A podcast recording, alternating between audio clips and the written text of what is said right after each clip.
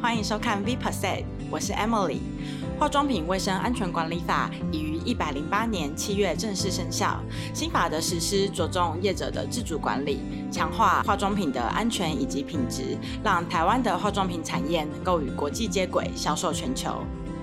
其中有许多重大的变革，包含产品登录、建立产品资讯档案以及符合优良制造规范。这些政府都有给予缓冲期，让化妆品业者能够提早准备。而今年正式实施的法规中，大家最有感的应该就是产品广告宣称了。政府取消了事前的广告查核，加强了上市后的稽查，并提高罚款。尤其针对许多功效性的宣称，要求业者需要提供佐证证据。以避免有夸大不实、误导消费者之疑虑，而且未来在准备产品资讯档时，其中亦有一项即为化妆品的功能性评估佐证资料。因此，为了强化产品的价值，产品进行功效性评估必是未来不可避免的趋势。然而，收集产品功效性报告的过程是相当繁琐且耗时的，委托第三方实验室进行测试也需要准备较高的预算。因此，非常建议大家可以开始超前部署，建立功效性实验室，为产品的效果做影像及数据化的确效。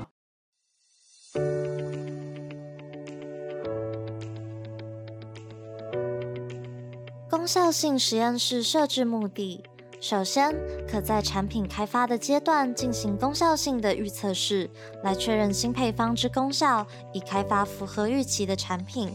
其次，在产品需要送交第三方实验室取得功效性验证报告前，可先进行预测试，确认产品效果，送测更有信心。此外，设置专业功效性实验室，亦可提升公司企业及品牌价值。让客户更信任产品配方的效果，并可借由累积产品与肤之间相互关系的经验，了解消费者在使用产品后产生的皮肤变化与使用感想。搜集这些资讯，以推荐并传达产品的正确使用方式，也可回馈研发单位，调制出更符合大众期待的配方。国际品牌范例。因市场趋势，越来越多消费者想了解自己的皮肤状况以及使用产品的实证效果，所以可以看到许多国际品牌都开始设置实验室，让消费者能够临柜体验，直接感受产品的效果，并借由专业的仪器实证，使消费者对品牌的产品功效更有信心。功效性实验室规划，功效性实验室主要分为三个区域。受试者休息区、咨询说明区以及检测区，设计为独立可控制温湿度及光源的空间。受试者休息区让受试者在受测前后休息，使皮肤回归稳定状态。咨询说明区说明受测的目的与产品的使用方式。检测区用以放置仪器进行功效性检测。我们需要去控制整个功效性实验室，维持一定的环境温度及湿度，以减少影响受试者的变音，达到更佳的检测准确性。提供足够的环境光源，也可降低分析影像时的误差。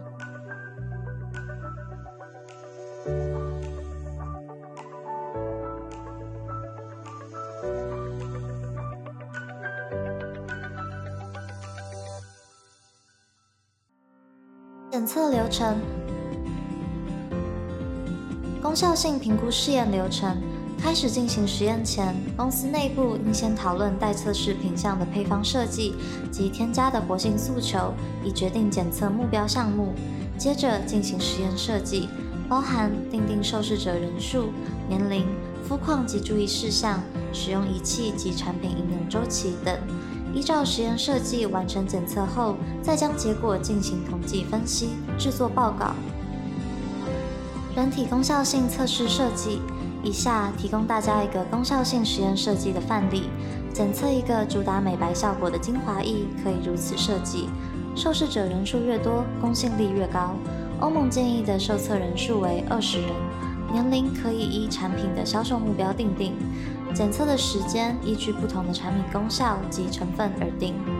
功效性检测进行流程：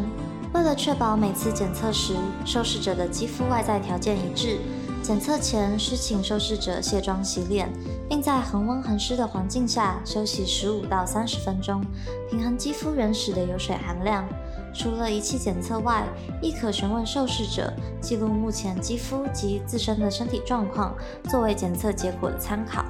Baseline 测试完后，需详细解说使用产品方法与规则，如使用频率、区域及避免过度曝晒等。在进行 Final 测试后，也可安排受测者填写使用感受问卷，取得更多的参考资料。今天的影片简单跟大家分享建立功效性实验室的目的，以及如何建制，还有实验如何进行。另外要提醒大家，若想要将公司内部研究的报告作为产品宣称的佐证，必须先将实验计划内容送交 IRB 人体试验委员会做审核，审核通过后才可以开始进行实验，完成的报告也才可以做公开的宣称以及发表，才不会违反人体试验法哦。如果有任何问题，欢迎与我们联系。V percent，我们下次见。